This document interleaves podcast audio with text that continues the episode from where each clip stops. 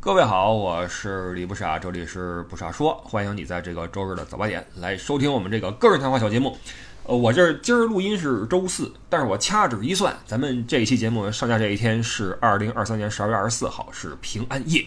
那不论您是基督徒也好，还是说您所在的城市或地区充满着圣诞节的氛围也好，还是说。呃，您那块儿在大力的畅行文化自信也好，我都祝您在今天晚上内心中充盈健康喜乐。呃，我至今呀仍然记得我在出国之后的第一个冬天所遇到的那场大雪，以及圣诞节带给我的震撼。因为呃，这个节日其实对于我们这个这个多数中国人来说呢。不是很了解，尤其像我这种八十年代生人的人，我们最早听说这个节日是从对岸来的一些贺卡上。你知道，小学兴过一阵儿互相赠贺卡，但是我们去买贺卡，因为那时候很多那种那种摊儿嘛，地摊儿，买了贺卡很多都不是新年快乐，而是耶诞快乐。我们那时候不太明白什么叫耶诞，慢慢的了解了，哦，是有这么一个节日啊，圣诞节二十四号，然后耶稣啊，什么袜子里装礼物啊。圣诞老人爬烟囱啊，等等啊，这个习俗也不是习俗吧，这个文化才到了我们的这种知识库里面。呃，当然我们也没有这种信仰，所以我们并不会把这个节当成一个特别呃肃穆的严肃的事情。因为我们以前在节目里说过啊，在平安夜这一天，其实在欧洲。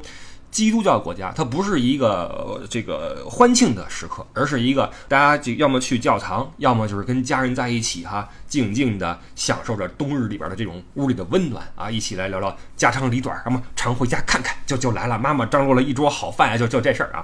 那我们因为没有这个信仰，所以。圣诞节对我们来说更多的是一个由头，你知道，其实多数节日对我们来说都是由头，尤其是那些外国节，呃，有那么一个说法吗？呃，不，本土节是跟家里人过，外国节是跟啊出去那什么过。所以你看，一到洋节，外边那个酒店往往生意比较好啊，就是这么个原因。其实它反而是让我们的生活多一点儿色彩。或者说多一点儿那个好玩的事情，包括多一些消费嘛，对吧？其实也不是什么坏事儿啊。当然了，你要是说这跟文化自信相冲突的话，那您就自信啊，就咱就不管了。那个，我先关下空调啊。这个一会儿咱们说说这个这个气候这个事儿。你看我这屋，我家里边装了地暖，但是我录音呢是在我这个小书房里面。今天这个房间地暖就没开，所以临时拿这个空调顶一下啊录音，因为外边比较冷。今儿外边也就是不到十度吧，啊，四川最近比较冷。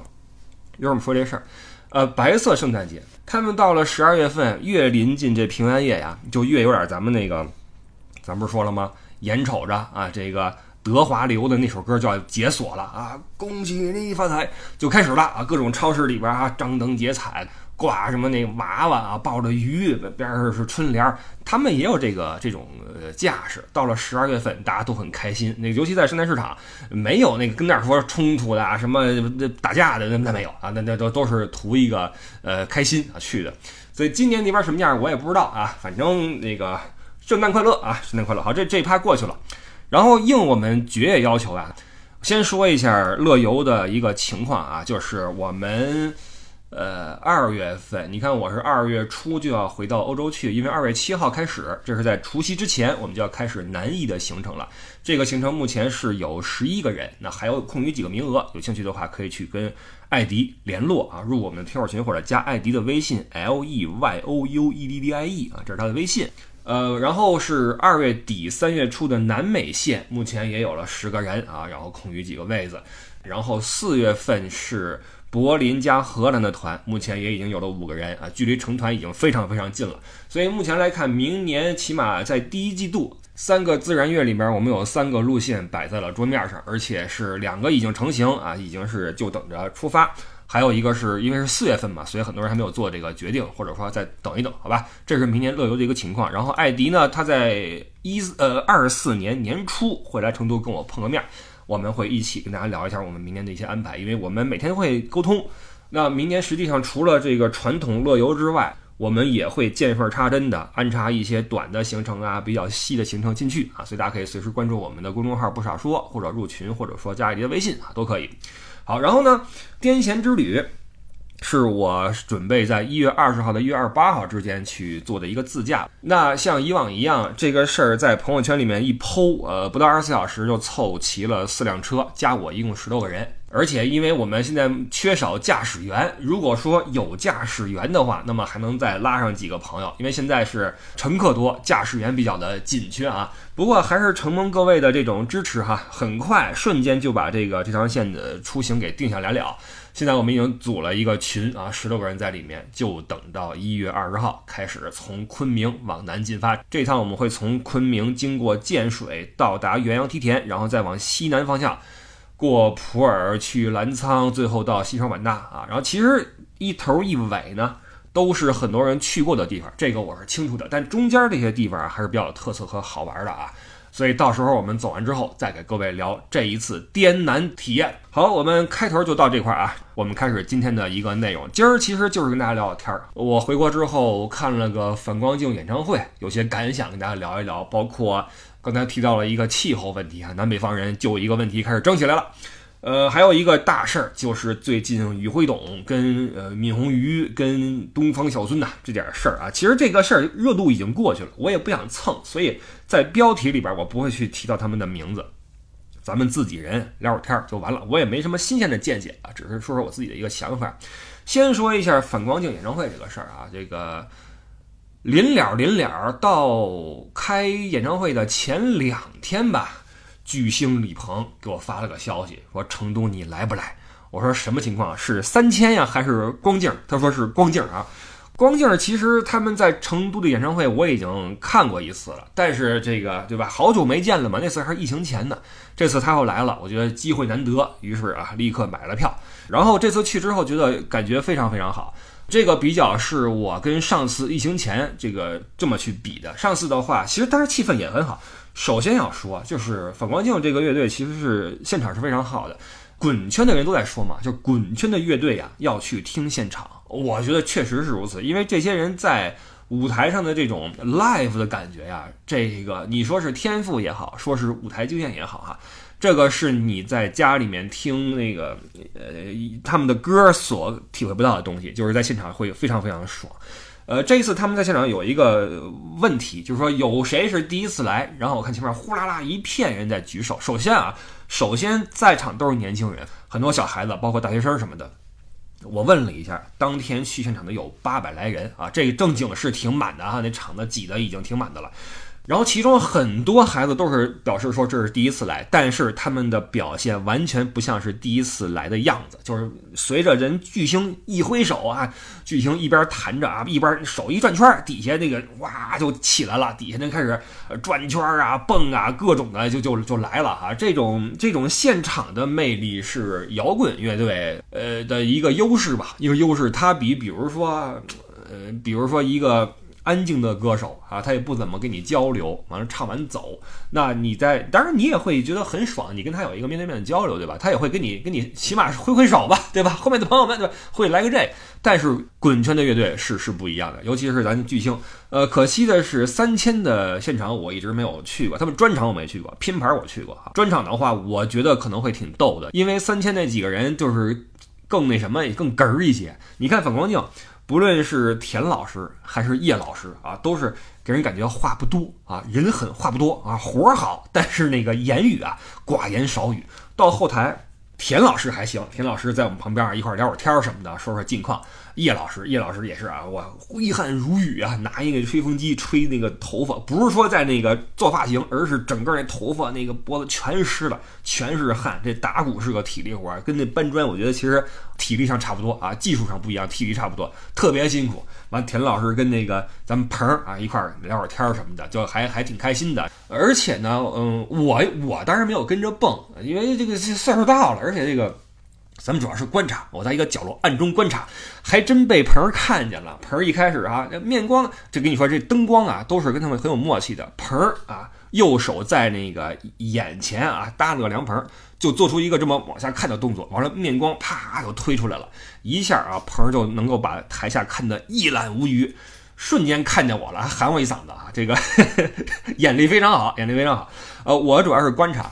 呃，我会觉得，首先，呃，我挺羡慕他们的，因为他们在做着一个自己爱的事情，而且呢，很有激情啊，很有热情。我记得很多很多年前，我跟一个我一个老哥，当时我们俩在三里屯儿，一边喝酒一边去聊天。他也是一个很稳重的一个人了，但是他在看着那个台上的歌手的时候，他就在想说：哇，他们的生活。当然，咱们理智来讲，未必说他们的生活就很稳定啊，可能也是背着琴这儿跑一下那儿跑一下，但是起码在这个瞬间，他们是发光发彩的啊，这个瞬间是很令人羡慕的。所以我我在下面看着鹏在上面去唱歌，去跟底下人互动，我觉得真好啊，真的是好。所以，呃，如果有机会的话，朋友们啊，尝试一下自己热爱的事情啊。看看能不能做成。你做成的话，我觉得这是一个很很幸福的事情啊。第一就是我觉得人生要发光，要闪光。呃，反光镜这三个人在台上的感觉特别特别好啊。这也是老牌朋克乐队的一个一个一个底蕴吧。呃，李鹏是这么说吧，这个人是这样的哈，他在台下有多么的不靠谱，在台上就有多么的靠谱。你懂我意思吗？极其的靠谱，整个舞台经验以及他跟底下的互动啊，干净。利索脆，他的嗓音也是那个嗓音一出，哇，太好听了！不论是快歌慢歌，他的嗓子太好了，这是老天爷给饭吃啊，给饭吃。好了，不吹反光镜了啊，我我真的是很喜欢这帮人，而且他们的现场非常好，我推荐大家都去看一看。然后呃，三千三千这边一直没机会去，我觉得三千应该更哏儿啊，因为你不论是小程还是丫头，还是蒋，还是。窦王子啊，窦王子 太神了！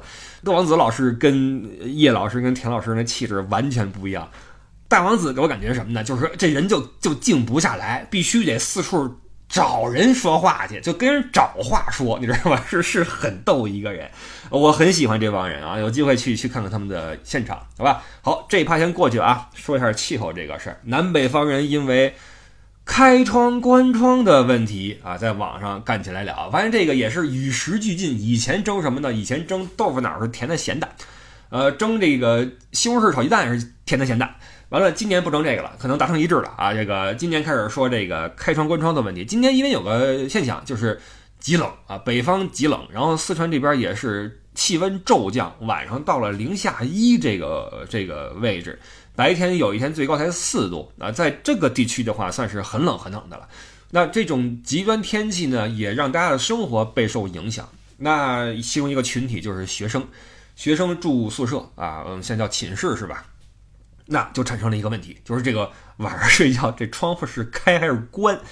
这个我看完之后深有同感，因为在我初到蜀国的时候啊，我出来呃四川这个宝地的时候呢，我也发现本地人怎么。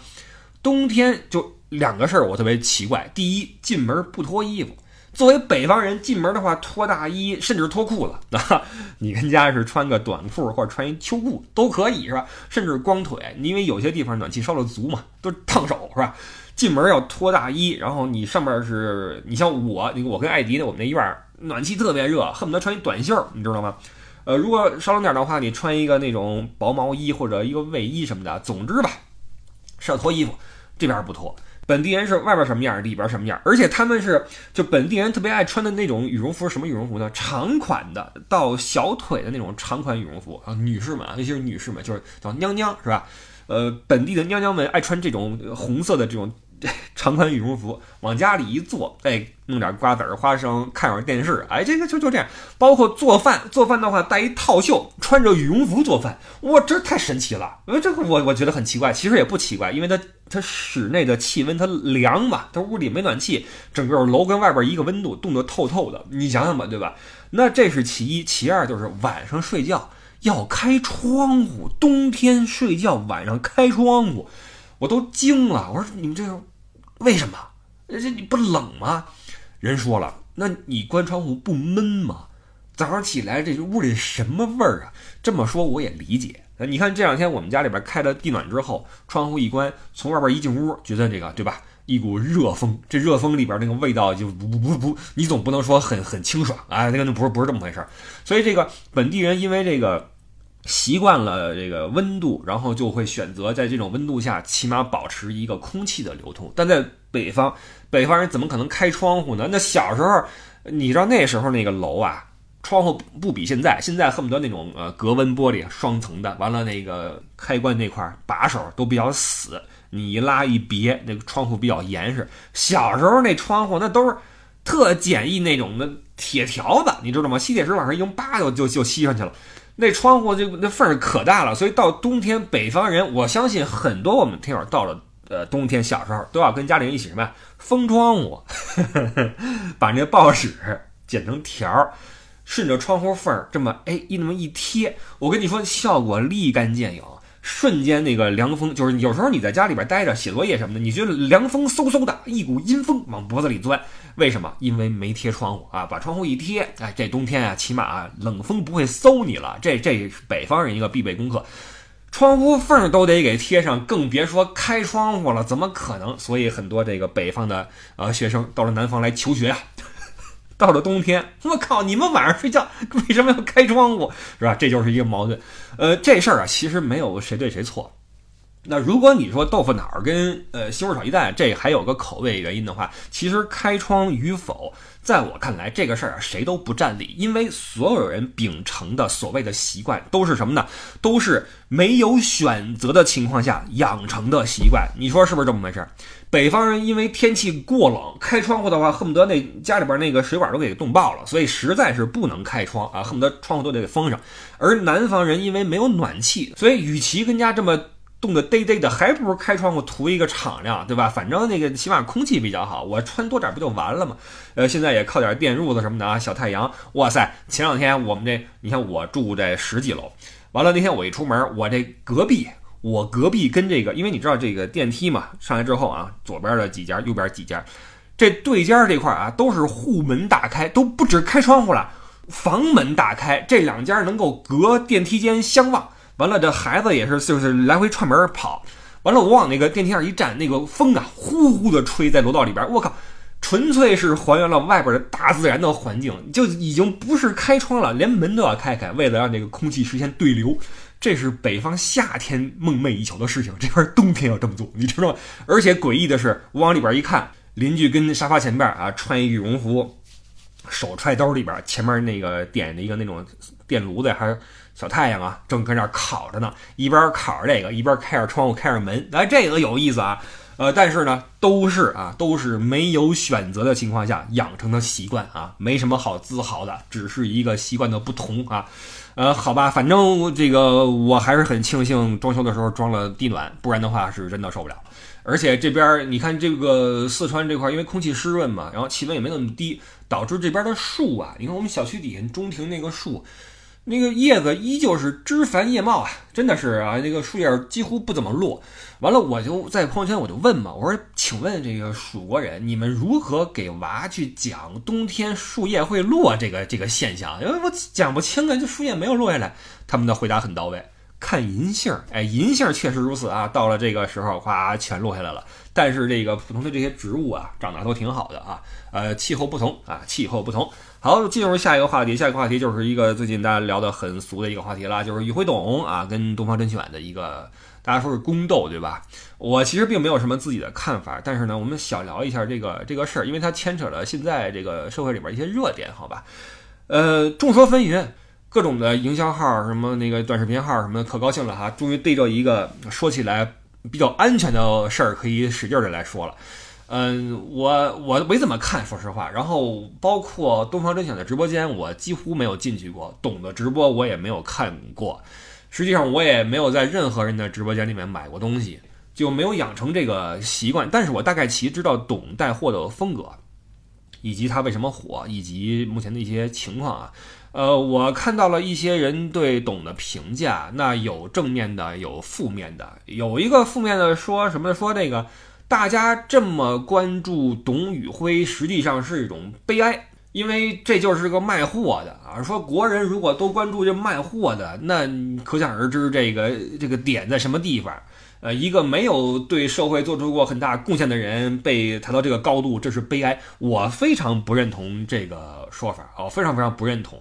嗯，当然，首先直播带货这个行为啊，确实是呃值得去商榷一下，因为呃直播带货本身它不是一个创造价值的嗯一个一个一个过程，它更多的是呃一种卷，因为厂家就是这些各个主播所谓的优势，那既然你没有什么才艺的话，你又不扭屁股，你又不拉琴的话，那。呃，你就靠嘴的话，你最大的竞争力无非也就是你的价格。那价格的话，你只好去跟厂家去谈如何把它压得更低、更低、更更低。那我们姑且不说它这事儿是嗯影响质量啊，影响质量。我们姑且认为它是在产品保证质量的情况下的一种对价值的一种价价格对价格的一种压缩。但实际上这是一种卷，就是如果大家都比着便宜的话，虽然说消费者消费者是享受到了一个一个福利，但是他对社会整体经济的这种，就是我也不是学经济的，我总觉得它没有创造价值。直播带货会让原先在整条产品从出厂到销售中间的，比如说运输环节和二次加工环节或者再分配环节，会让中间所有的中间商呃无利可图。我们都熟悉一句话叫“没有中间商赚差价”，当然这个对消费者是好事儿，但是。中间商怎么办呢？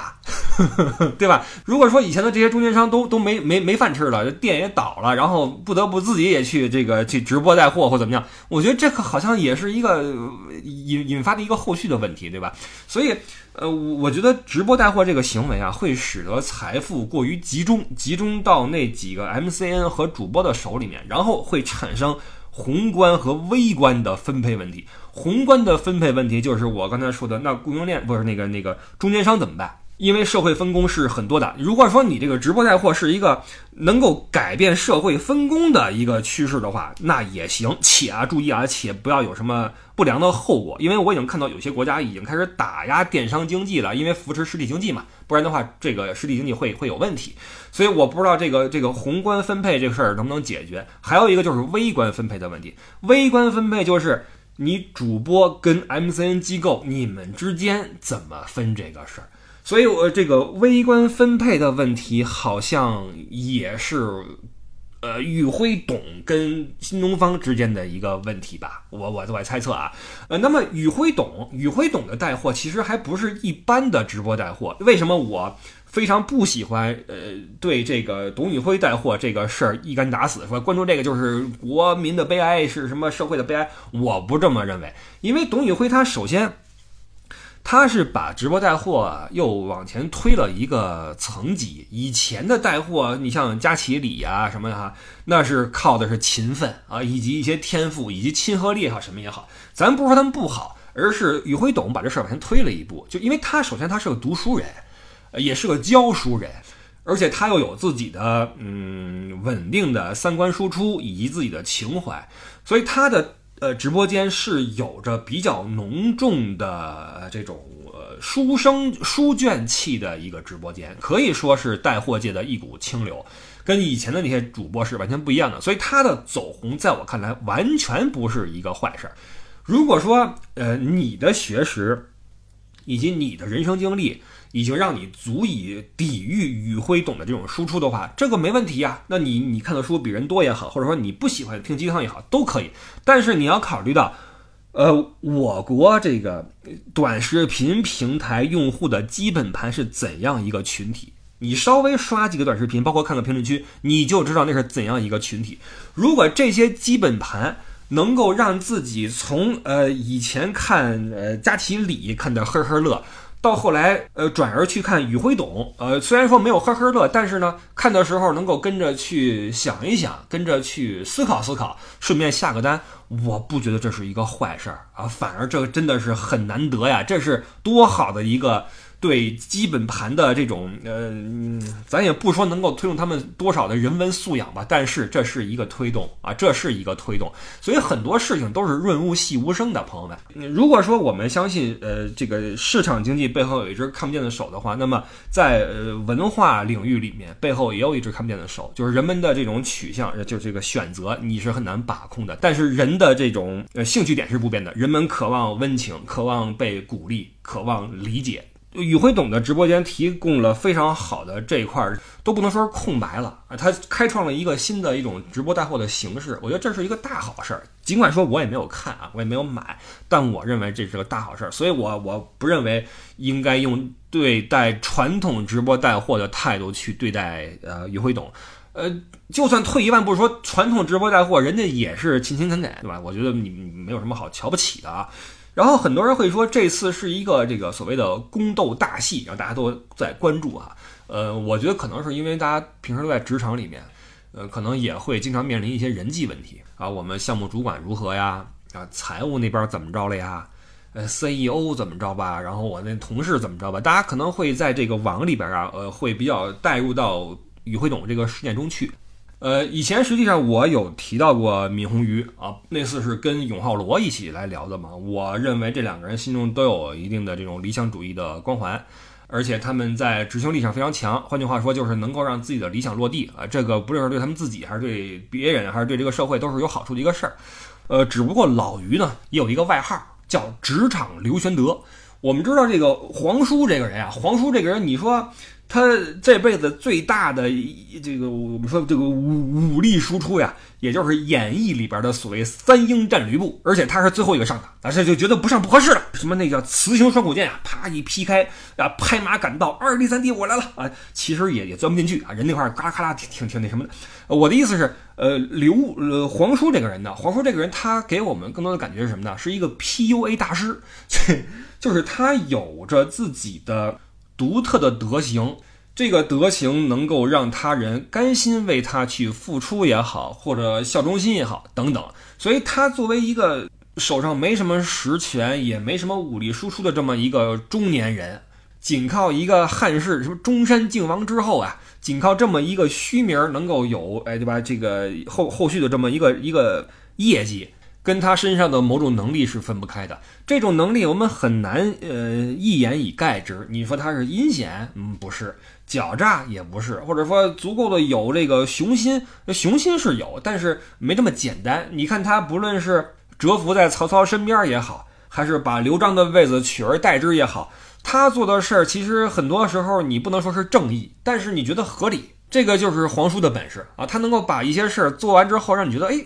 呃，他这么做是对的，呃，没问题啊，所以这个俞敏洪他有这个本事，所以这个事儿到现在基本上已经告一段落了哈。那小孙走人，然后宇辉留任，并且升职，但是呢，他所经营的事儿跟以前也有变化。那闵红鱼还是出来之后，对吧？用类似于皇叔这样的这种特质呢，把这事儿给平了啊。所以很多人说这个。俞敏洪老奸巨猾也好啊，或者董宇辉呃太年轻或者幼稚或怎么的，怎么怎么各种的分析啊，各种的分析，呃，包括有一些阴谋论啊，说这事儿原本是谁谁谁的主意，然后让那谁当枪，然后这边一配合如何如何，呃，你们都知道，我其实对阴谋论一直都一般，我更多的认为这历史上的不论是大事还是小事，更多的都是由一个随机的事件引发一个积怨已久的态势。从而爆发了一个突发事件，这个突发事件又会让人被事儿推着往前走，很多时候。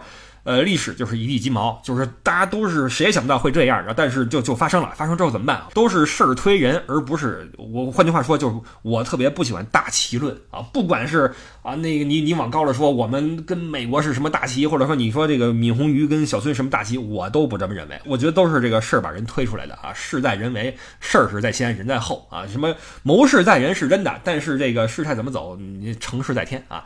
所以阴谋论我是不怎么去关心的，我只是觉得东方甄选的这一次危机呢，是他们对直播业态的一个嗯这个领域的不熟悉造成的一个结果。什么叫不熟悉呢？我们都爱说一个词儿叫去灰化，就是东方甄选。实际上我们能看出来，东方甄选不希望整个这个盘子里面董老师一个人做大做强，因为据数据显示的话，董的销售业绩已经占整个东方甄选的二分之一了。这是一个挺可怕的一个事儿，所以，呃，从传统思维，就是你如果你做一个企业，做一个，包括你一个国家吧，很显然，你如果希望它能够稳定的、有持续性的发展的话，与其你把它的命运或者它的规则建立在一个人的身上，不如把它的命运和规则建立在一个体系身上。因为你有了一个体系的话，有了一个健康的机制的话，那么是人来适配这个机制，而不是让这个机制去适配人，因为人是会犯错的。没有谁是一辈子不犯错的，对吧？所以你看，企业如果说你只靠你的 CEO 的个人魅力的话，这很难。新东方之前那么火，靠的是老俞在前面冲锋陷阵吗？不是，老俞不会前面亲自给你讲课，靠的是底下这一片儿，由他们的培训机制、培训和筛选机制，拿出来的这些名师们，让他们在前面去冲，老于在后边去指挥，对吧？啊，果然是玄德啊，果然是玄德。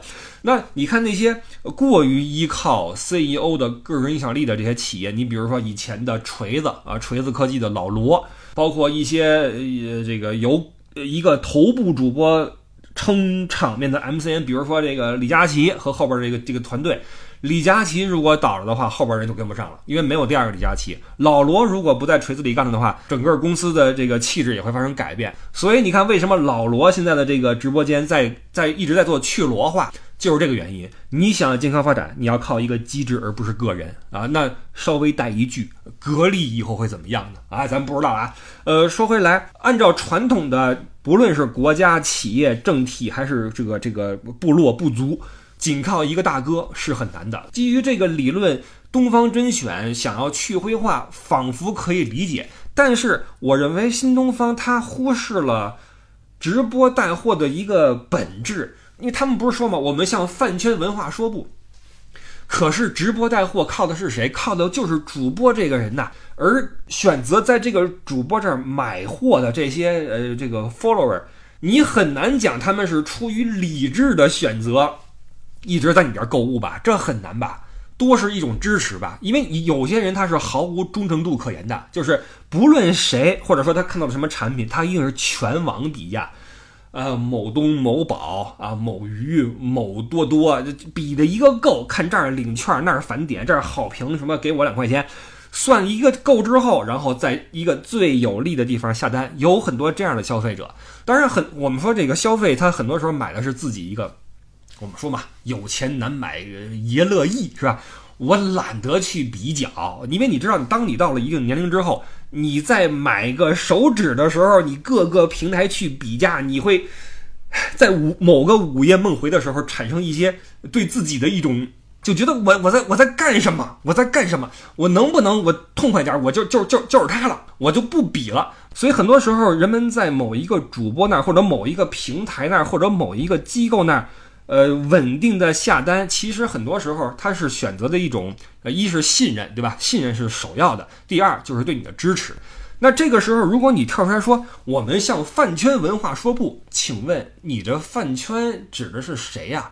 当然，我们如果细抠这个字眼的话，饭圈它可能更多的指的是那什么，有一个词儿叫什么私生饭，是不是？就那些失去理智的那些什么都不干的，跟那儿这帮人。可能饭圈文化抵制的更多是这种行为，但是你这话如果跟那些平时很支持你的粉丝说出来的话，他们难免不把你的这种情绪扣在自己身上，对吧？你说我们不搞饭圈文化，那人说了，我在你这儿下单下了几千块上万块了，你现在说我是饭圈，你说我我你你你你什么意思呀？你说谁呢？所以我认为新东方在转型之后。他肯定是明白，但是还不是很适应呃网络直播带货这事儿的本质。它其实跟那个呃网红跟主播的这个影响力是直接挂钩的。如果你想在一个盘子里面实现呃去主播化的话，你要考虑很多很多事情。呃，目前看老罗那个摊子的去罗化还是比较成功的，但是也是一步一步来的。哪像哥们儿您这您似的，我我今儿。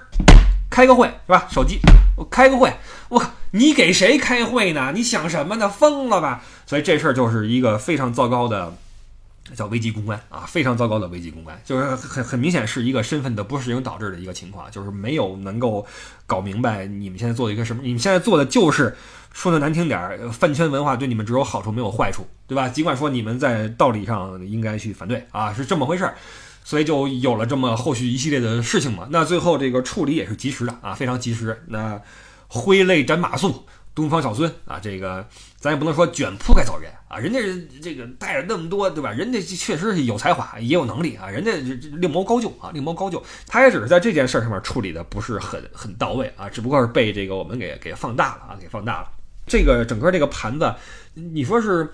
双输吗？也也不至于，因为如果新东方还是想把去头部化这个事儿贯彻到直播间里的话，那这一步也是早晚要做的。只不过这第一步走的呃踉跄了一下，但是对于以后来说呢，也是一个教训。但是这一步很明显是不得不走的，因为如果有一天当宇辉董的个人销售额已经到了整个盘子的百分之七八十的时候，那就像永浩罗说的，你干嘛呢？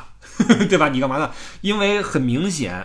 就我们得知的情况，呃，宇辉董在整个盘子里面的所得，呃，相比起他创造的价值来说，好像不是那么的匹配。所以这个事儿，就像我说的嘛，它就是一个因为一个小作文的偶发事件，爆出了一个积怨已久的事实。当然，这个怨气可能没那么重，但是它确实是一个早晚要不得不面对的事情啊。只不过面对的时候呢，有点有点狼狈啊，造成这么一个结果。呃，就过去了，就过去了。所以我觉得支持董老师的可以继续去支持。呃，同时我们也也算吃了个瓜吧，啊，吃了个职场瓜。而且很多人关心董老师啊，就就有有一些这种心情的波动嘛。包括呃永永浩罗，永浩罗在另外一个直播间里面回忆了一些往事，因为他跟鱼之间是有些 beef 的嘛。以前在老罗语录里面就经常时不时的勺老老老鱼一下，当然也不是恶意的勺啊，就是提一下就调侃一下。我一直认为啊，就是有能力的人都有自己的脾气。脾气不相投的话，那互相看不顺眼很正常。但是能够像老罗跟鱼这样，都有自己的本事，都有自己的成绩，然后也不算是出太多的恶言的这种分手，我觉得就已经不错了。呃，但是但是，嗯，疑似雪峰章，雪峰章发了一个微博还是什么，说差不多得了，大哥，人都和和好了，你你干嘛呢？是是这么一句话吧，对吧？我那天发了个朋友圈，我觉我说我对雪峰章老师的这种非好感呀，这种一直在增加中。很多朋友问我为什么，能不能说说这个事儿？嗯，人经不起推敲，人都有自己的弱点和呃一时的失语。我觉得他在几次失语之后，会让我觉得这个失语率有点高。一是他这次隔空喊话永浩罗，如果喊的是永浩罗的话啊，我会觉得。老罗也没有在蹭流量啊，老罗以前本身就是新东方出来的，加上他又有跟老于的 beef，这个时候说一些往事，而且也没有出恶言，没有任何问题啊。他也只是从自己的角度和经历上去分析和和呃提出对懂这个事儿和这个人的看法。我觉得这个也是对我们吃瓜的人来说，要么满足我们吃瓜的心态，要么是给我们提供一个新的角度，对吧？就是他他作为一个。呃，曾经的一个弱势群体，一个初入职场的年轻人，到现在一个成功的一个人，他怎么看待这个事儿？我觉得这个是有价值的东西，明明是没问题的一个事儿，为什么许文章老师会这么的不开心？我不懂。然后还有一点就是，许文章之前说了一句话嘛，他自己也出来道歉了，说啊，不要选文科吧，那意思是文科最后都是服务业，服务业就是舔，对吧？是这样，文科是不是都是服务业？我不想去谈啊，包括这个文科、理科哪个牛，我也不想去谈，因为这个事儿是一个上古互联网话题。呃，我就看得到很多人说这个文科无用论，因为理科生出来说这个世界的进步是理科推动的，文科根本没有用啊。也就换句话说，就是学文科一无是处。很多人原话啊，文科一无是处。我说这话都我都简直了，就咱们不在这儿废口说了，我们只说到后半句，就是服务业就是铁。他出来道歉了，说呃，我向那些听完之后心里不舒服的人说句抱歉啊，因为很多人心里过不去这个坎儿，但我能过着这个坎儿。我也是铁，我认为这个道歉一点都不诚恳。呃，换句话说，我觉得他在提供一个非常糟糕的价值观，就是呃，服务服务这个事儿，它不是平等的一种劳动的这种和价值的交换，而是它是建立在人格的不平等之上的一种人和人之间的关系和互动。而且他在道歉的时候依旧是如此的一个一个输出，就是我也在舔，我能过这个坎儿，我也在舔。所以他的意思是我并不认为服务业都在舔这个事儿是错的，而是我能够接受我舔这个事实。如果你不接受这个事实的话，那抱歉，他是这个意思，我就觉得这很不妥，这非常不妥。你要知道，张老师他所面对的对象都是一些在选专业的一些年轻人。你在给年轻人灌输一种怎样的价值观呢？就是我一直认为啊，我一直认为，就是人跟人之间的这种平等的这种观念很重要。就是因为历史严格也好，因为一些什么事儿也好，会使得很多人认为人跟人之间要么是我比你强，要么是你比我强。换句话说，要么是你给我跪，要么是我给你跪。包括所谓什么那个真理在大炮的射程之内这句话。怎么说呢？它被流传的如此之广，是因为人们对它有太多的误解或者误读。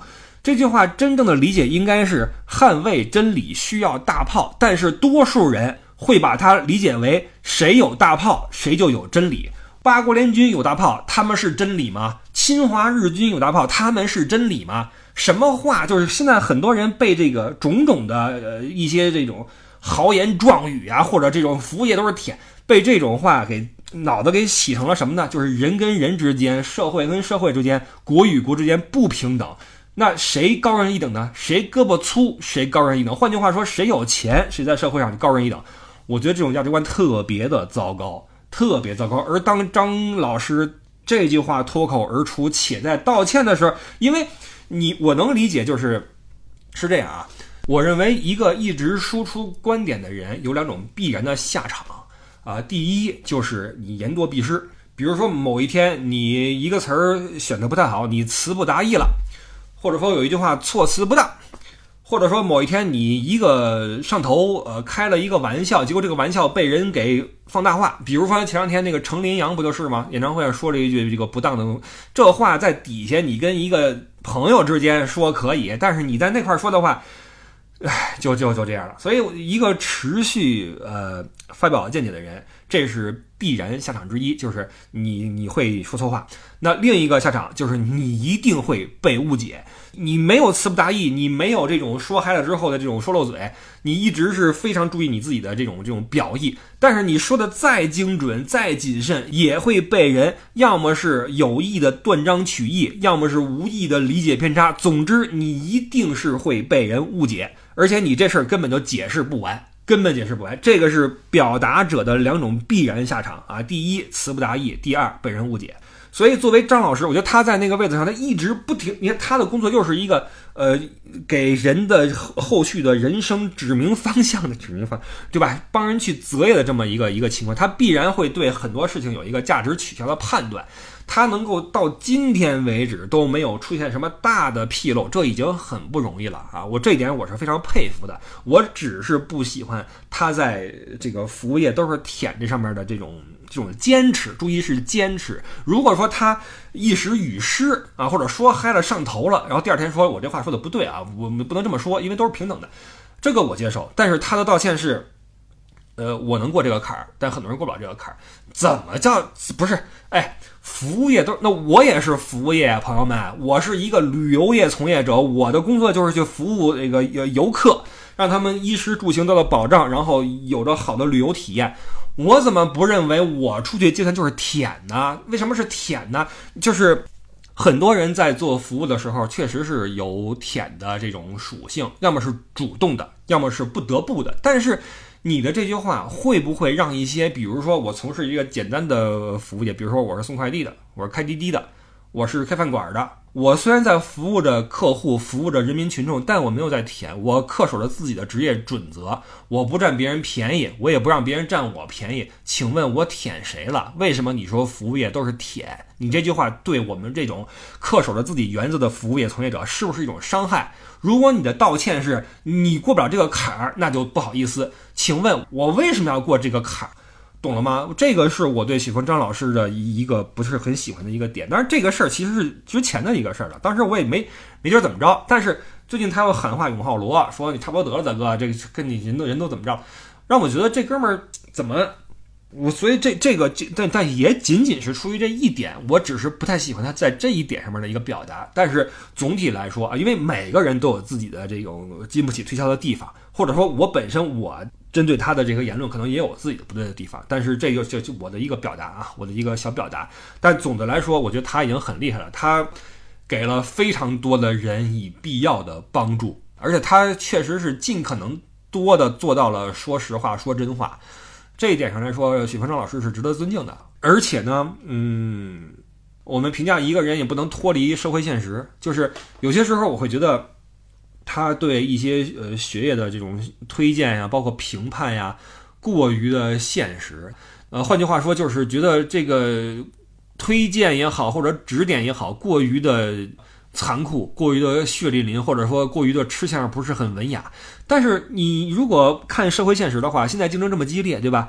每个家长都担心自己的孩子因为择业的这个或者选择这个专业的。呃，不科学或者不理智，或者一个一时头脑一热，从而有一个相对不是很好的未来，大家都很谨慎。所以张老师的这种一针见血的、非常去除你的理想主义的这种呃专业选择的推荐，也是很切中要害的。它其实是跟这个社会现实相关的。呃，与其我们去说张老师的推荐不是很顾吃相的话，不如我们去看一看这个社会上饥饿的现实。就是当大家在这方面已经饱受饥饿之苦的时候，那么有张老师这样一个人能够瞬间给你一些给养的话，那么还顾什么吃相呢？对吧？所以我觉得这个也是一个合理的存在吧。啊，仅仅是如此。呃，然后让我们 call back 一下，也是说到这块儿了，就是我觉得年轻人还是。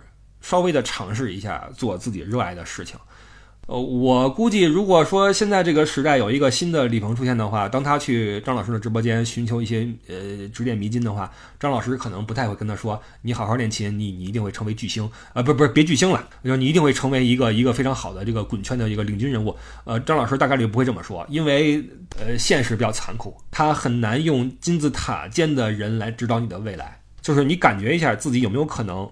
有信心去走一条另外的独辟蹊径的成才之路，我觉得这个也是可以考虑的一个事儿吧？好吧，那这期就说到这块儿吧。还是那句话啊，祝各位圣诞快乐。